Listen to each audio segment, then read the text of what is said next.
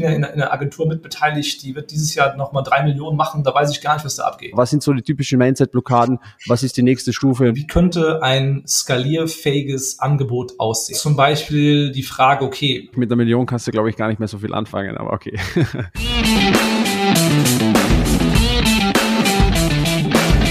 Mittelmäßigkeit ist auch dein Feind? Du bist Dienstleister, Berater oder hast eine Agentur. Du möchtest mehr Neukunden, du möchtest mehr Marge, du möchtest mehr Zeit. Ja, du willst dich selbst und dein Unternehmen weiterentwickeln und erstklassig sein. Dann bist du hier genau richtig. Hör jetzt aufmerksam zu, denn wir haben der Mittelmäßigkeit den Kampf angesagt und teilen in diesem Podcast exklusiv mit dir unsere besten Erkenntnisse auf dem Weg to the Top. Lasst uns loslegen mit einer neuen Folge des Raus aus dem Mittelmaß Podcast.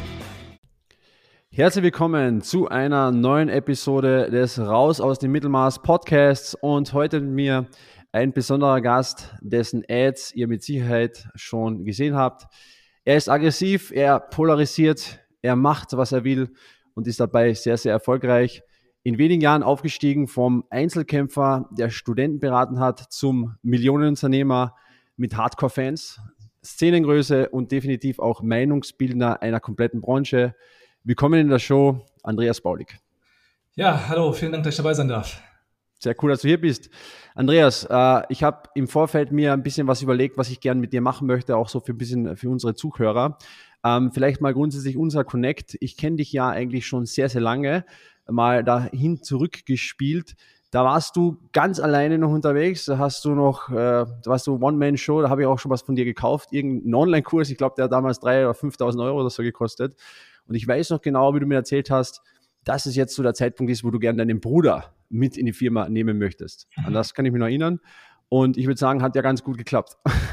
da muss ja dann irgendwo in äh, 2016, 17 das Ganze gewesen sein. Genau. Seitdem ist viel passiert. Seitdem habt ihr einen fulminanten Aufstieg hingelegt. Ähm, ich denke, du bist einer derjenigen, der auf jeden Fall immer so dieses Big Picture im Auge hat und auch aus der Meta-Perspektive da, ähm, ja, ich sage mal, diese Evolutionsstufen des Unternehmertums sehr interessant beobachten kann. Und genau das habe ich mir überlegt für unsere Zuhörer. Ich möchte mit dir einfach mal durchgehen, diese Evolutionsstufen von ich bin Selbstständiger zu wirklich Eight-Figure-Business ähm, wie erkenne ich, dass ich in der Stufe bin? Was sind so ein bisschen die Mindset-Blockaden, die ich dann habe? Wie komme ich da raus? Und was waren so ein bisschen eure Erfahrungen, wenn man da rauskommt, beziehungsweise auch die Erfahrungen von euren Kunden? Ähm, das würde ich gerne mit dir so ein bisschen besprechen. Und für den Schluss habe ich noch ein paar easy Fragen, die ich teilweise auch von den Zuhörern dann auch bekommen habe. Ähm, das, da, da machen wir nochmal ein Wrap-up. Ähm, aber das haben wir heute vor. Ja, sehr gut. Soll ich einfach mal äh, loslegen oder wie machen wir das? Genau, dann leg einfach mal los. Ich würde sagen, wir starten mit der Stufe Nummer eins. Das wäre dann eigentlich der klassische Selbstständige, der ersten paar tausend im Monat verdient. Mich würde immer interessieren, so, klar, wie erkenne ich, ich in der Stufe bin, glaube ich, ganz einfach. Aber was sind so die typischen Mindset-Blockaden? Was ist die nächste Stufe und wie komme ich von dieser zum nächsten Level?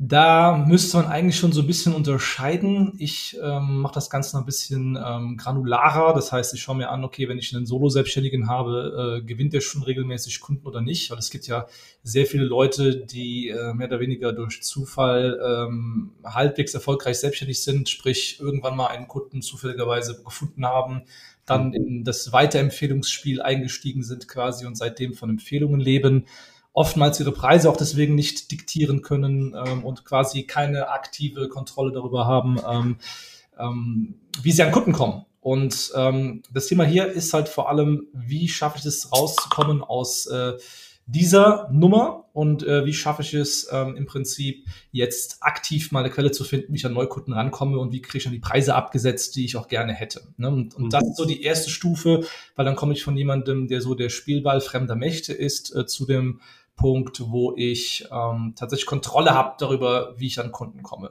Und üblicherweise muss man hier vor allem so die drei Top-Themen Positionierung, Verkaufen und Marketing angehen. Man muss da erkennen, dass 80 Prozent der Arbeit erstmal ähm, ja, Vertrieb und Marketing sind und dass man da einen gewissen Fokus setzen muss. Und dann kommt man üblicherweise als Solo-Selbstständiger irgendwo in diese Range, wo ich mit Dienstleistungen im 1 zu 1 Bereich quasi irgendwas zwischen 10, 15, vielleicht in der Spitze so 20.000 Euro Umsatz mache im Monat. Und dann bin ich kein einfacher Selbstständiger mehr, dann bin ich sogar sehr erfolgreich für einen einzelnen Selbstständigen. Das sind so mhm. zwei Stufen schon, ja. Die Person mhm. am Anfang Stufe Null quasi, die noch gar nichts so wirklich gebacken bekommt, teilweise nicht mal wirklich Vollzeit selbstständig wäre, ähm, ja. zu jemandem, der als Solo-Selbstständiger gutes Geld verdient. Und das ist so die erste Stufe, die ich da reinziehen würde. Da geht es um 80 Prozent halt nur um Vertrieb und Marketing im Prinzip. Und da, da, haben wir ja auch sehr viele, genau in dem Bereich, die dann aber vielleicht auch schwer rauskommen. Du hast was angesprochen, was sehr interessant ist, genau dieses Weiterempfehlungsgame. Bedeutet, ich bin jetzt irgendwie ein Freelancer und mache mich keine, mach mir keine großen Gedanken über Marketing, über Sales. Die Aufträge fliegen mir halt äh, irgendwie zu. Ich tue das dann irgendwie. Äh, was muss ich hier erkennen, um da auch wirklich rauszukommen? Also was ist hier so ein bisschen der Trigger, um dann auch zu sagen, hey, ich gehe von dem, was für diese Menschen ja noch irgendwie der sichere Hafen ist, weg äh, positioniere mich und mache dann was anderes. Ja, in der Regel muss man diesen Bauchladen, den man vor sich her schleppt, auflösen. Wenn Empfehlungen auf einen zukommen, dann nimmt man quasi alles an, was so kommt. Man kann auch plötzlich alles, man ist in allem Experte und macht halt jeden Job für ein paar hundert, ein paar tausend Euro teilweise. Und äh, das ist das allererste, wo man einfach sagen muss, stopp, das mache ich jetzt nicht mehr. Man muss da so einen kleinen, äh, kleinen Leap of Faith, nennt man das, machen und einfach mal dran glauben, dass es besser wird, wenn ich plötzlich sage, ich nehme keine Kunden auf, ich nehme nur noch Kunden auf, die wirklich zu mir passen. Weil wenn ich halt mal positioniert bin und weiß, wem ich helfen will, dann weiß ich zum ersten Mal, wen ich suchen muss. Und mhm. äh, wenn ich mir die Frage stellen kann, okay, wo finde ich jetzt zum Beispiel, das könnte ein Beispiel sein, wo finde ich jetzt Zahnärzte, die Mitarbeiter suchen als Agentur? Dann weiß ich ja, wo ich gucken muss. Also diese Zahnärzte zu finden, zu akquirieren mit verschiedenen Maßnahmen, das ist danach kein Problem mehr. Aber bevor diese Klarheit besteht, gibt es da im Prinzip keine Chance, auch irgendwas Sinnvolles zu tun. Und wenn diese Klarheit mal besteht, was ich tue und für wen ich es tun will, dann kann man, wie gesagt, da ein, zwei Vertriebs- und Marketing-Moves lernen, mit denen man schon quasi auf diesen Umsatzlevel relativ schnell kommt. Mhm. Vielleicht noch ein Hinweis von mir an der Stelle, was, was eine gute Frage ist, wenn ihr in dieser ähm, Region gerade unterwegs seid, ist die Frage an, an euch selbst, wie viele Kunden lehne ich denn aktiv aktuell ab? Weil die meisten lehnen keine Kunden ab, die nehmen alles, was reinkommt. Und wenn die Quote jetzt nicht irgendwo so bei 30 Prozent circa liegt, ähm, dann wisst ihr, okay, da seid ihr wahrscheinlich genau in dieser Stufe gefangen und werdet dann bereit fürs, fürs Next Level. Dann lass uns mal aufsteigen. Was ist das nächste Level? Was sind die typischen Mindset-Blockaden? Wo bin ich hier unterwegs so circa? Genau, wenn ich ähm, aktiv Kunden gewinne und auch gutes Geld verdiene, bin ich meistens an dem Punkt, wo ich jetzt zwar Geld habe, aber dafür sehr, sehr viel arbeiten muss, weil ich eben noch eins zu eins arbeite. Das heißt, mhm. ähm, hier muss man sich jetzt fragen, okay, wie könnte ein skalierfähiges Angebot aussehen? Ähm, gerade jetzt für deine Zuhörer, Agenturen, wäre das zum Beispiel die Frage, okay, wenn ich die Zielgruppe jetzt gleich geschaltet habe, quasi, wenn sie homogen ist, kann ich im Prinzip Pakete entwickeln? Kann ich Templates bauen? Kann ich Prozesse so strukturieren, dass ich halt 0,0 nachdenken muss, wenn ich jetzt den nächsten Kunden onboarde in das, was ich tue? Kann ich einen starren Prozess umsetzen, den ich potenziell eines Tages auch an Mitarbeiter abgeben kann? Und vor allem ähm, bekomme ich, bei Agenturen ist sehr wichtig, bekomme ich meine Kunden in eine Art Continuity-Modell, wo ich zwar einmal vorne ein Setup habe, wo ich mal zwei Monate viel Zeit investiere in den Kunden und ab dann läuft der einfach weiter und der zahlt mir Monat für Monat, teilweise jahrelang halt ein Fixum oder irgendeine Art von Beteiligung, sodass ich halt nicht mehr ständig dieses Thema Neukundenakquise habe. Und dann bin ich in einem Bereich, wo ich jetzt ein skalierfähiges Angebot habe. Mhm. Da ist es meistens so, da könnte ich auch schon als Solo-Selbstständiger jetzt dasselbe Geld verdienen wie vorher, nur entspannter, weil ich jetzt nicht mehr jeden Tag Neukunden gewinnen muss, sondern weil Kunden noch da bleiben. Und dann bin ich auf so einer, so einer Zwischenstufe, wo ich jetzt sage, okay, ich habe was Skalierfähiges, ich arbeite weniger hart, mache dasselbe Geld wie vorher. Oder ich entscheide mich weiterhin so hart zu arbeiten, aber jetzt noch zwei, drei Mitarbeiter zuzunehmen und dann komme ich halt in einen ganz neuen Umsatzlevel. Mhm. Dann sprechen wir so von der, der Range 30 bis 50.000 Euro im Monat mit so zwei, drei Mitarbeitern vielleicht. Ähm, irgendwann vielleicht auch 60, 70.000 mit fünf, sechs, sieben Mitarbeitern. Und äh, das ist so diese nächste Stufe. Da wird es jetzt ein bisschen grauer schon, ja. Mhm.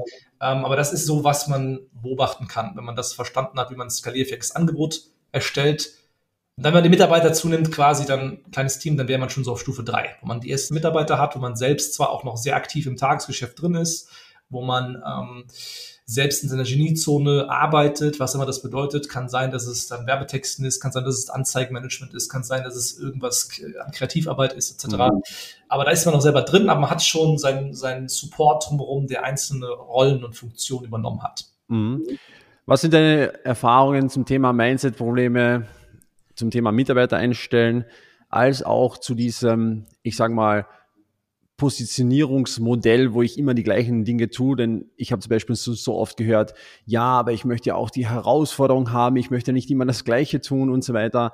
Da gibt es ja auch so ein paar so Mindset-Blockaden äh, genau auf dem Level. Was habt ihr da für Erfahrungen dazu? Ähm, ja, du hast schon mehrere auf einmal genannt. Also einmal das Thema Mitarbeiter einstellen. Da, da, ist es meistens so, dass man das schon mal versucht hat in der Vergangenheit und irgendwie mhm. negative Erfahrungen gemacht hat.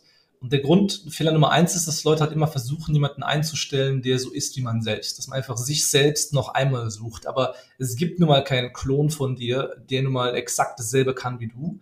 Und deswegen wirst du auch niemals jemanden finden. Aber gerade wenn du halt dieses, wir nennen das bei uns immer Fließbandsystem gebaut hast, wo diese Dienstleistung auf eine gewisse Art und Weise immer wieder gleich erbracht wird, dann kannst du ja an einzelne Schritte dieses Fließbandes, an einzelne Stationen tatsächlich jemanden hinsetzen, der muss gar nicht so stark qualifiziert sein. Also jemand, der zum Beispiel ähm, ein Kunden-Onboarding mitbegleitet und beim Kunden zum Beispiel die Login-Daten einsammelt, die äh, Anforderungen an die Corporate Identity ansammelt, etc., das muss ja nicht du als Chef jetzt machen. Das kann irgendjemand machen, der muss dafür keine krasse Qualifikation haben. Der kann innerhalb von 14 bis äh, 21 Tagen angelernt werden auf genau so eine Position und der kann dann helfen. Ja, oder jemand, der nur die Grafikarbeit macht nach gewissen Templates und die halt customized, ähm, vor 80, 20 der Arbeit schon von dir erledigt wurde, da kannst du einen einfachen Grafikdesigner, Mediengestalter hinsetzen. Der kostet jetzt auch nicht so viel, wenn man da eine ausgebildete Person einsetzt. Und die muss ja nur diese eine Tätigkeit machen. Und ähm, du kannst quasi deine eigene Geniezone, das, was du jetzt so gut kannst, weil du kannst ja alles, kannst du aufteilen in einzelne Bereiche und für diese einzelnen Bereiche findest du Leute. Und das ist dann auch der einzige Weg, wie du vorankommst, weil selbst wenn du kreativ arbeiten wollen würdest, so besteht die kreative Arbeit ja nur darin, die Idee zu entwickeln. Wer die jetzt ausführt, wer jetzt die Pixel auf dem Bildschirm durch die Gegend schiebt, das ist ja wirklich vollkommen irrelevant am Ende des Tages. Und äh, ja, das sind so die großen Themen, dass die Leute halt immer nach einem Klon von sich selber suchen, dann jemanden einstellen, der nicht so sein kann wie man selbst, dann enttäuscht mhm. sie, dass, dass er halt nicht so ist wie man selbst. Und dass man dann sagt, ja, ich bleibe lieber klein. So, das war das sind die wichtigsten Aspekte von der Ecke. Das andere Thema, was du gesagt hast, hey, ich will diese kreative Challenge. Naja, Du ist auch teilweise einfach nur eine Ausrede, kommt mir vor. Also es ist wirklich von den Menschen diese Ausrede, hey, ich möchte diesen Schritt nicht wagen. Ich schiebe ja. das selbst irgendwie als Vorwand vor, um da nicht reinzugehen, weil mir geht's ja per se nicht schlecht. Ja, Ich habe ja irgendwie hier ein bisschen, mir gefällt es ja mit verschiedensten Kunden zu arbeiten, immer up-to-date zu sein und so. Das, das machen sich die Menschen halt wirklich vor. Aber ich glaube, da muss man sich auch fragen, oder? Möchte ich jetzt wirklich ein Fließband haben, unter Anführungszeichen, wo ich dann auch mal selbst raus kann, beziehungsweise wo ich dann auch mal skalieren kann, so wie du richtig sagst. Oder möchte ich halt irgendwie der bleiben, der halt alles macht, aber dann erfordert es immer quasi diese Person mit dieser Geniezone, denn du wirst niemals wahrscheinlich auch einen Mitarbeiter finden, der genau das kann, oder? Ja, und es ist ja auch eine große Selbsttäuschung, weil erstens könnte ich ja 80-20 ähm, Fließband zu Kreativarbeit immer noch durchziehen, dass ich also sage, ich habe meine mhm meine Projekte, die uns extrem gut finanzieren und ich mache immer noch 20 Prozent äh, Special-Aufträge, weil es mich reizt. Die mache ich halt trotzdem noch neben meinem Fließbandteam, das ihr alle bezahlt. Das kann man immer noch so handhaben. Aber gleichzeitig ist halt der große Selbstbetrug vor allem da, dass man denkt, dass man als Solo-Selbstständiger, auch wenn man Geld verdient, gut dasteht, weil du bist halt genau so weit entfernt wie der nächste Autounfall davon, äh, pleite zu sein. Ja. Und ähm, wenn hier irgendwas passiert, bei uns zum Beispiel, ich habe jetzt knapp 60 Mitarbeiter bei Volley Consulting, haben noch ein paar andere Firmen, die laufen komplett autark ohne mich, da weiß ich gar nicht, was da abläuft, da, da coach ich den Geschäftsführer selber. Bekommst du nur paar Umsatzzahlen äh, pro Woche? Ja, ich zum Beispiel, wir haben ja, wir haben ja selber, ich bin ja in, in einer Agentur mitbeteiligt, die wird dieses Jahr nochmal drei Millionen machen, da weiß ich gar nicht, was da abgeht. Also am Ende des Tages, ich coach den Geschäftsführer und eine Führungskraft und that's it. Und ähm, das ist auch so, so, eine Betrachtungsweise, ja, da bin ich ja komplett raus. So. Hm. Wenn ich jetzt krank bin, ändert das überhaupt nichts daran, was da passiert. Aber auch bei Baulig Consulting selber, bei der Beratung, wo ich stark eingebunden bin, immer noch, weil ich einfach da die Challenge drin sehe, den Markt voranzutreiben, wie du schon gesagt hast, und äh, sehr viel Learnings zu ziehen aus dem operativen äh, Input, den ich da bekomme von meinen äh, Coaching-Teilnehmern und auch Beratungskunden. Hm. Es, es, wenn ich jetzt hier krank bin, passiert hier einfach deswegen nichts. Es läuft einfach trotzdem weiter. Ich habe teilweise Tage, wo ich im Urlaub war oder äh, unsere beste Woche, die wir jemals hatten, da war ich zum Beispiel in, in, in Krakau, habe ich mich damals mit meiner, mit meiner Freundin verlobt, jetzt meine Frau da hatten wir Umsätze pro Tag von mehreren hunderttausend Euro. Da habe ich da gesessen und habe einen Kaffee getrunken, so auf dem Platz. Und ähm, jetzt mal weg von meinen abstrakten Zahlen vielleicht, aber zurück zum einfachen Solo-Selbstständigen. Du bist halt 0,0 safe ja. mit 10.000 bis 30.000 Euro Monatsumsatz, solange du solo selbstständig bist. Und ich glaube, du immer mindestens mal vier, fünf Mitarbeiter haben. Und genau diese Frage sollte man sich, glaube ich, stellen auf diesem Level. Hey, kann ich mal einen Monat wegfahren und läuft der Laden oder bedarf es immer mich selbst und brauche ich quasi auch das für mein Ego, dass ich auch gebraucht werde und das macht, glaube ich, den Sprung dann zum nächsten Level. Wenn es ein Monat überhaupt ist, die meisten werden wahrscheinlich keine drei bis sieben Tage Urlaub machen können, ohne dass irgendwas ja. Krass. Ja, Okay, das heißt, wir waren jetzt am Level mit 30 bis 50.000, zwei bis drei Mitarbeitern. In der grauen Zone, dann haben wir fünf bis sieben Mitarbeiter mit ca. 70.000. Was ist, was ist das nächste Level? Ja, der nächste Level ist, ähm, dass man jetzt von diesem Team, wo es so vorher, sagen wir mal, in der Spitze 10, 15 Mann, die man noch selber führen kann, mhm. jetzt hinbekommt, ähm, einen echten C-Level einzuziehen. Also, dass man wirklich Führungskräfte hat. Weil vorher hat man vielleicht so ein Drei-Mann-Team, die haben dann so Vertrieb gemacht, aber da ist man selber immer noch involviert. Da gibt es vielleicht so einen Bürovorsteher, der so der erste Ansprechpartner ist, aber das ist jetzt keine richtige Führungsfigur gewesen. Ja, das ist einfach nur teilweise der erste Mitarbeiter, der dann da gewesen ist und am meisten Ahnung noch davon hat. So. Gerade in einer Firma, die keine Prozesse hat, keine Dokumentation, keine Systeme, ist halt der mit dem Herrschaftswissen halt irgendwie auch direkt der, der Teamleiter gleichzeitig. Ja. Aber wenn man jetzt einen Sprung machen will, wo man sagt, okay, ich habe schon was gefunden, das äh, so viel Umsatz macht, sagen wir mal 70, 80.000 Euro im Monat, oder nur 60, und da arbeiten jetzt sieben bis zehn, später 15 Leute dran, dann habe ich was gefunden, was potenziell so große Nachfrage hat, dass man es jetzt auch einfach auf 250.000 Euro im Monat skalieren könnte oder 150.000 und so weiter oder, oder mehr. Hm. Dann die einzige Frage, A, warum machen wir nicht noch mehr Marketing oder Vertrieb? Also warum gießen wir nicht mehr Öl ins Feuer? Und B, nachdem wir das gemacht haben, wo bricht es jetzt im Fulfillment? Und ähm, man macht ab diesem Level nicht mehr groß irgendwas anders, als das man vorher nicht eh schon gemacht hätte. Nur man fängt es an halt krass zu industrialisieren im Prinzip. Dass man wirklich mhm. sagt, okay, wir haben jetzt ganz starre Prozesse werden eingeführt. Das Onboarding läuft immer gleich ab. Es gibt ein System, wie man Ads analysiert, richtig krass. Es gibt äh, Checklisten für jede Kleinigkeit. Es gibt äh, ja wirklich Automationen mit Warnsystemen, die uns äh, verraten, wenn irgendwas schief läuft und alles ist durchstrukturiert. Das ist ein riesen Arbeitsaufwand, das zu machen. Deswegen kommen die meisten nicht so weit. Mhm. 90 Prozent der Selbstständigen bleiben unter einer Million Jahresumsatz hängen. Äh, nur 10 Prozent machen mehr als eine Million Jahresumsatz und von denen, die Richtung 10 Millionen, da sprechen wir gleich dann drüber, äh, gehen über 10 Millionen Jahresumsatz gibt es noch 1,7 Prozent aller Unternehmen in Deutschland. Also es schafft eigentlich auch quasi mit Dienstleistungen so fast keiner mehr. Ähm, aber da geht es echt nur darum, strukturiere ich alles Mögliche. Wenn ich eine Struktur habe, dann brauche ich halt pro Abteilung noch eine vernünftige Führungskraft, die nichts anderes macht, als zu überwachen, dass die Strukturen eingehalten werden. Und dann geht's los. Ja, dann schaufel ich mehr Marketingbudget rein, ich mache mehr Vertrieb, ich bekomme mehr Kunden, ich mache mehr Fulfillment und dann ist die nächste Frage, finde ich jetzt auch schnell genug, genug Mitarbeiter, die passen. Mhm. Aber man macht nicht mehr viel anders ab dem Level, man so 60, 70.000 Euro gemacht hat pro Monat im Marketing und Vertrieb. Man gibt nur mehr Druck auf das System. Man investiert mehr in vielleicht bezahlte Werbung, mehr in Direktwerbemaßnahmen, man geht auf mehr Kongresse, man macht mehr Veranstaltungen. Aber es ist dasselbe in Grün, nur größer, mit einer größeren Maschine, die es jetzt halt einfach geben muss. Du hast etwas gesagt, das möchte ich gerne nochmal herausheben, das finde ich nämlich sehr, sehr wichtig auch. Du hast gesagt, an dieser Stelle baut man Systeme und Prozesse und genau das ist hier der wichtige Fakt. Du hast aber davor auch gesagt, wenn ich mal was gefunden habe, das funktioniert. Meiner Meinung nach ist ein riesengroßer Fehler von, ich sage mal, den Menschen, die sich darunter befinden, sich mit Systemen, Prozessen, Projektmanagement und all diesen Dingen zu beschäftigen. Wenn sie aber immer unterschiedliche Aufträge bekommen, werde ich es nie schaffen, Projektmanagement irgendwie so gestreamlined hinzubekommen, dass das irgendwie klappt und das ist dann eine never-ending Story. Das heißt, hier nochmal wichtig von dir die Aussage, um das nochmal zu untermauern.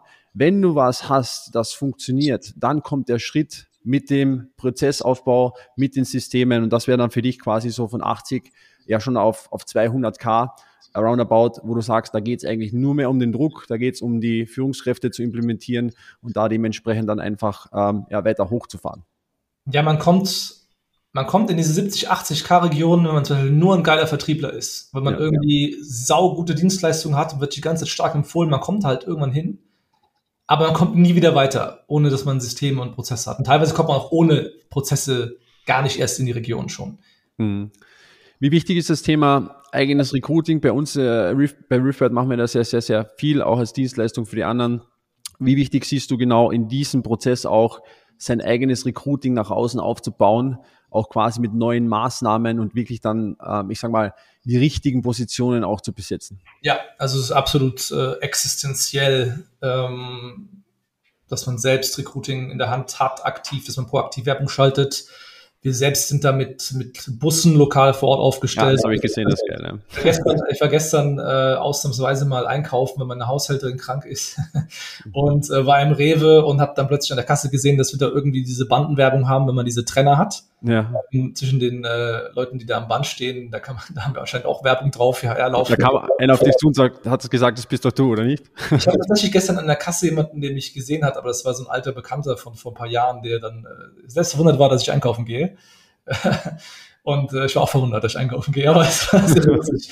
Und auf jeden Fall, das habe ich dann auch da gesehen, dass wir das machen. Also wir machen sehr, sehr viel. Ähm, mhm. Und ähm, schon vorher muss man das einfach tun. Man muss mindestens mal äh, Karriereseite aufgebaut haben. Man muss mindestens mal regelmäßig die Stellenbörsen bespielen, auch Werbung da investieren. Man muss äh, bezahlte Werbung machen bei Facebook vor allem lokal. Es gibt mittlerweile auch Wege äh, bei TikTok regional relativ organisch auch viel auszuspielen. Mhm. Ähm, man muss offline auf jeden Fall Präsenz zeigen, gerade wenn man eine kleinere Stadt hat, wie, wie in Koblenz zum Beispiel. Wir haben 100.000, äh, bisschen über 100.000 Einwohner in der Stadt selber, Einzugsgebiet drumherum nochmal ein paar hunderttausend. Ähm, da kann man schon äh, krass viel erreichen, weil es relativ günstig dann doch ist, äh, mit Bannerwerbung dazu arbeiten, mit Buswerbung, wie gesagt, dazu arbeiten. Also das sind wir jetzt schon exzessiv am machen und wir kriegen auch hunderte Bewerbungen jeden Monat, aber wir sind auch sehr hart bei der, bei der Auswahl. Ähm, ja. Wir sind sehr hart bei der Auswahl. Ich, ich sage da gern, viele Unternehmen machen hier einfach einen maßgeblichen Fehler. Die, der Fokus geht immer in die Kundenakquise, äh, ja. Wo sind die Leads? Wie nurture ich die? Wie schließe ich die ab und so weiter? Aber meiner Meinung nach musst du genau das Recruiting-Thema und so machen wir das auch so betrachten, wie eigentlich auch die Kundenakquise ja. letzten Endes. Weil das wird halt das Game sein, dass jetzt nicht alle mitspielen werden können. Und irgendwann werden die halt draufkommen, ja, okay, wer hat die besten Talente? Natürlich auch der, der am Markt außen auch am aktivsten, interessantesten auftritt, während es da halt Firmen gibt, die eigentlich coole Sachen machen, die aber irgendwie total für sich äh, eingeschlossen sind und aktiv überhaupt nichts nach außen präsentieren im Sinne von Employer Branding und Co. Genau, Employer Branding ist extrem wichtig. Äh, wir haben auch jetzt einen richtig starken Uplift bei uns gespürt. Wir haben jetzt einen ganz neuen Gebäudekomplex äh, vorher war unser Büro eigentlich relativ schäbig im Vergleich zu dem, was wir jetzt haben. Das ist ein ganz anderer Level. Also vorher sah unser Büro nicht so aus wie die Umsatzzahlen, die wir gemacht haben. Jetzt sieht es so aus und das merkt man auch direkt. Also es wird der, der ernster genommen. Ähm, es gibt mehr Bewerber, ähm, ganz anderes Images auch in der Stadt dadurch mhm. äh, vor Ort und das ist sehr, sehr hilfreich. Also Employer Branding ist absolut zentral. Ähm, man darf eine Sache nicht vergessen, so der richtige Mitarbeiter kann dir Millionen bringen, der falsche Mitarbeiter kann aber auch, wenn du ihn reinlässt, äh, dann musst du dort auch aufpassen, wie du rekrutierst kann auch Millionen zerstören. Also ich sehe es immer wieder, dass äh, viele, gerade wenn wir jetzt von so, okay, du machst jetzt vielleicht siebenstellig, bisschen mehrfach siebenstellig im Jahr als Agentur, du willst jetzt richtig nochmal wachsen, so, wenn das wirklich mhm. willst. Die meisten wollen das ja nicht.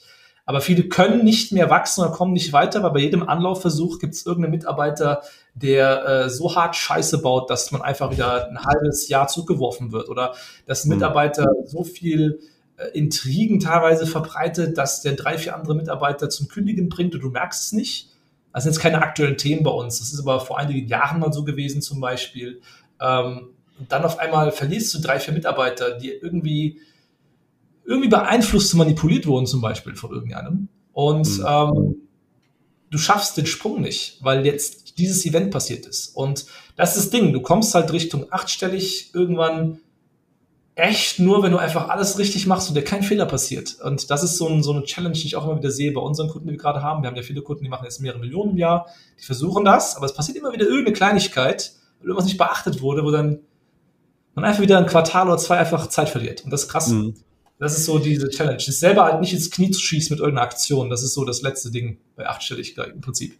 Ja, da gibt es ja auch so eine Zahl, ein C-Mitarbeiter beeinflusst irgendwie ja. sieben A-Mitarbeiter und so weiter, die er runterzieht. Ich sehe das auch ein bisschen so, dass du dein eigenes Marketing in den Quadranten teilst und dann auch wirklich sagst, du hast aktiv Kundenakquise an Neukunden, du hast aktives Marketing an Bestandskunden, aber das ja. gleiche auch für Mitarbeiter. Das heißt, du hast natürlich auch das Employer Branding auf der einen Seite, wo wir darüber gesprochen haben, neue Mitarbeiter zu ähm, zu dir reinzuziehen, aber natürlich auch die Aktiven zu halten und genauso wie du sagst, im Büro, das repräsentativ nach außen ist, ein Firmenwagen, alle, alle Events, die er so macht, das zählt ja quasi auch genau zum Thema ja. auch Mitarbeiterbindung, was ja mindestens genauso wichtig ist dann bei 60 plus Mitarbeitern und davor natürlich auch. Okay, jetzt sind wir hier auf 200k, Andreas. Wie geht's weiter?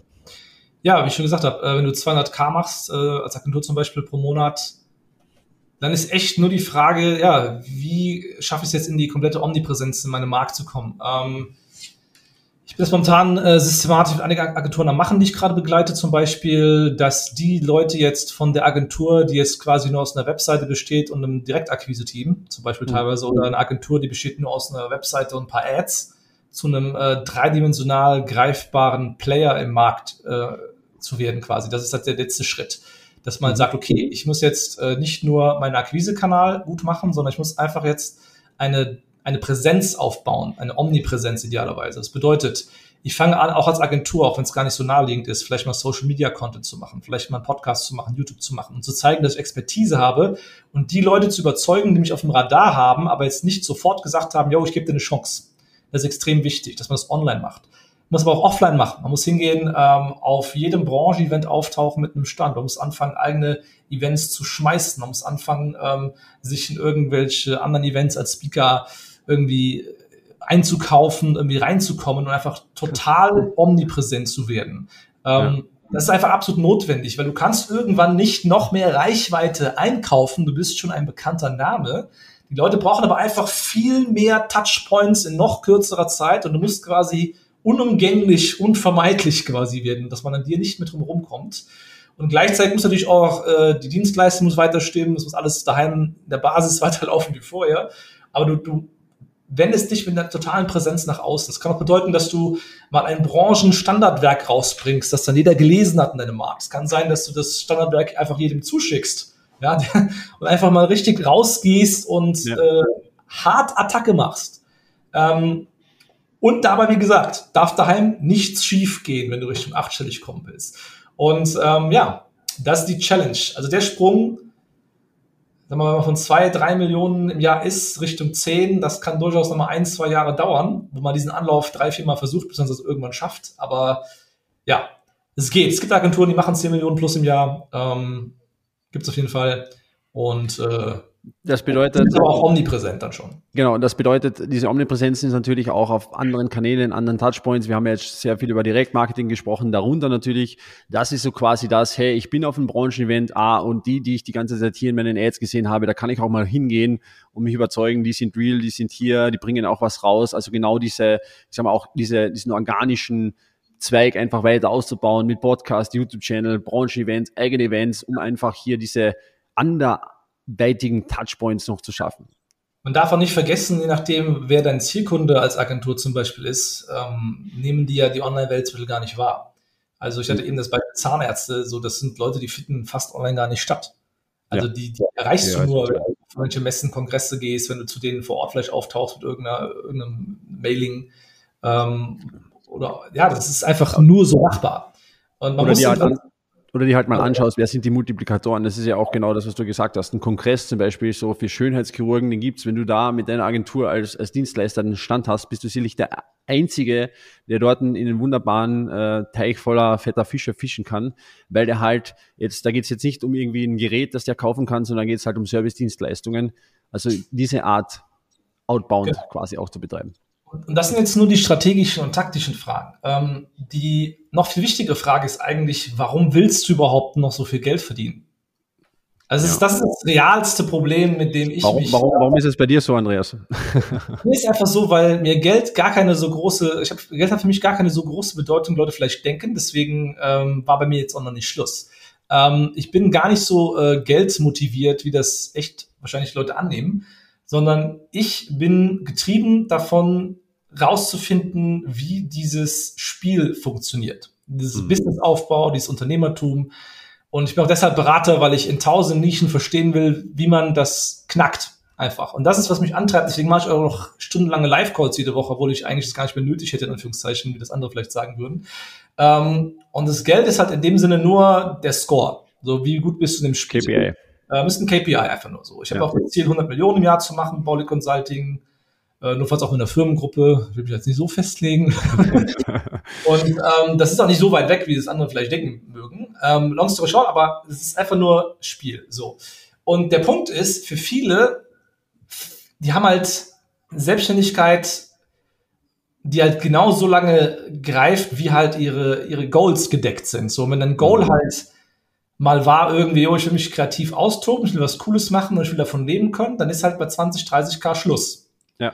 Dann kriegst du vielleicht die Motivation, dass du eines Tages merkst, okay, alles klar, ich habe jetzt Familie, ich kann nicht jetzt den ganzen Tag noch arbeiten, 80 Stunden die Woche, das ist auch scheiße für meine Kinder, deswegen ähm, muss ich vielleicht mal Mitarbeiter einstellen. So, und danach ist spätestens Ende.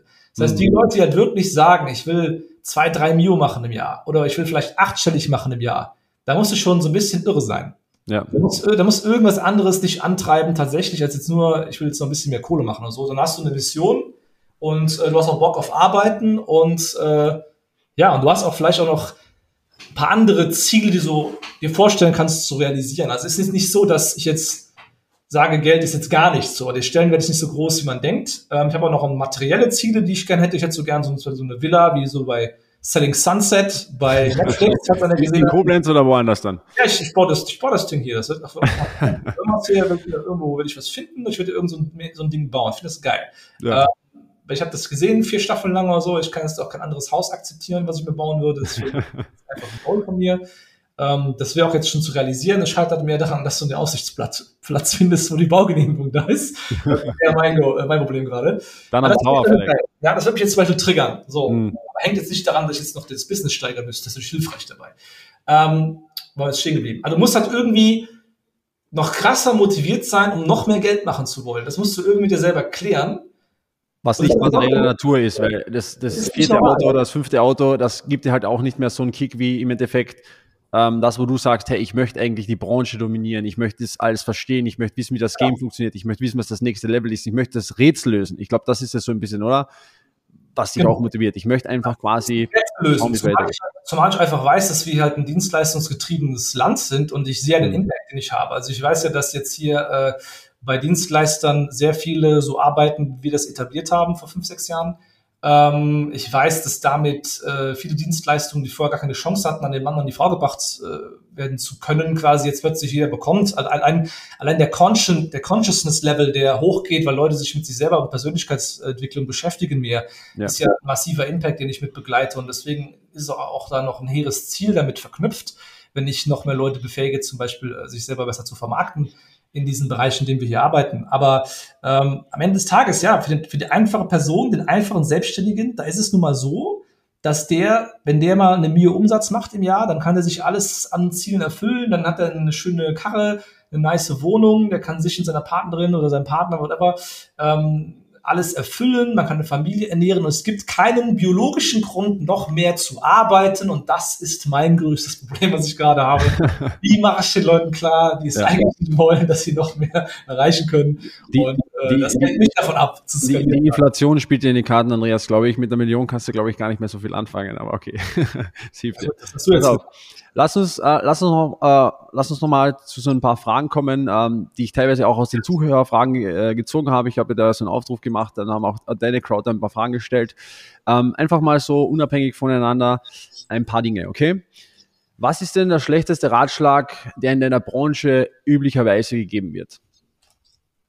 Der schlechteste Ratschlag, der generell gegeben wird bei Selbstständigen, ist zum Beispiel einfach, dass du einfach nur gut sein musst. Du brauchst ein gutes Produkt und dann läuft alles von selbst. Das ist einfach absoluter Schwachsinn. Mhm, super interessant. Ja, finde ich gut, würde ich auch teilen.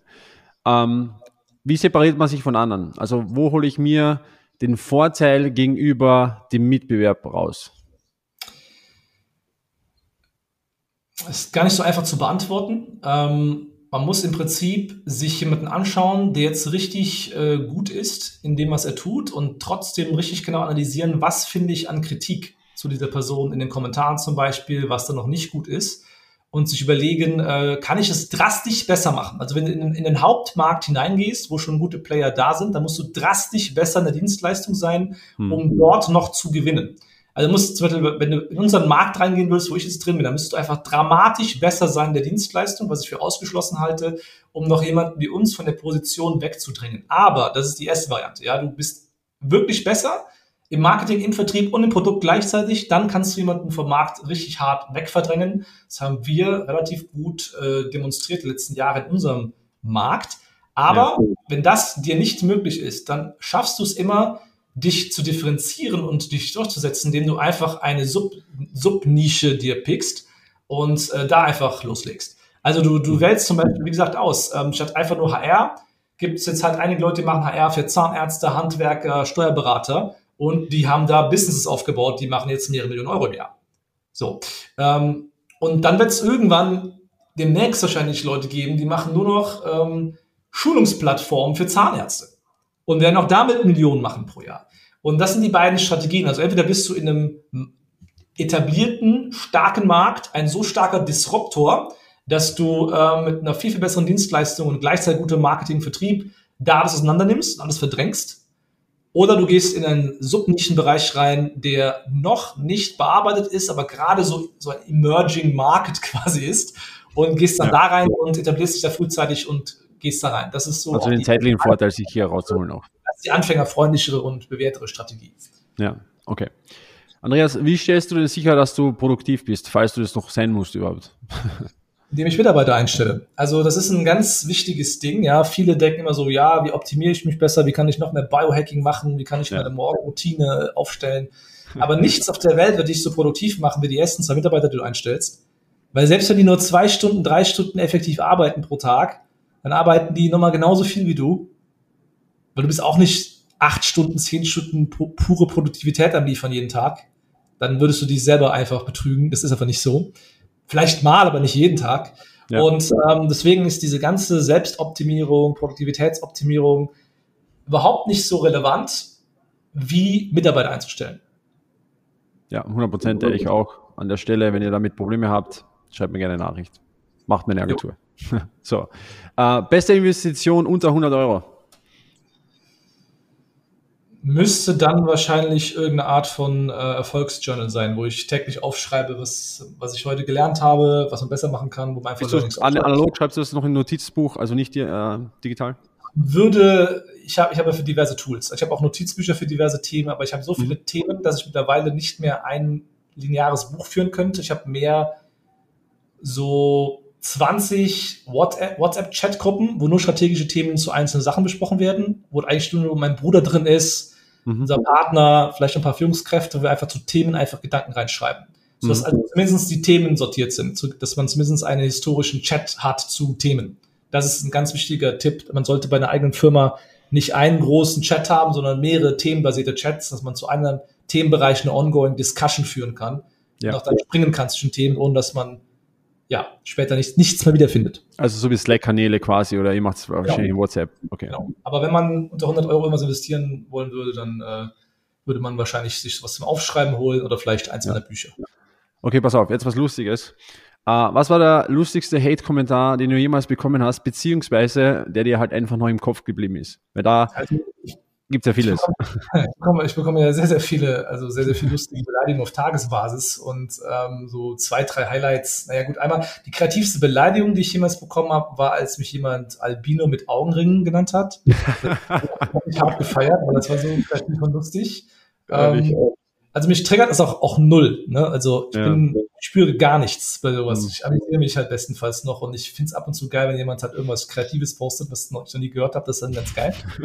ähm, die zweite Sache, da es gibt auch immer auch irgendwelche lustigen Verschwörungstheorien, die ab und zu irgendwo kommentiert und gepostet werden. Zum Beispiel letztens einer gesagt, wir werden nur bezahlte Schauspieler und der, der echte Inhaber der Firma hätte sich schon vor Jahren zurückgesetzt und so weiter. Also, ganz viele Sachen, die ich mit denen ich also auf Tagesbasis äh, konfrontiert werde, wenn man äh, ja, geben mehrere hunderttausend Euro im Monat aus für bezahlte Werbung und entsprechend kriegt man halt auch viel dann zurück, aber ist ja. okay.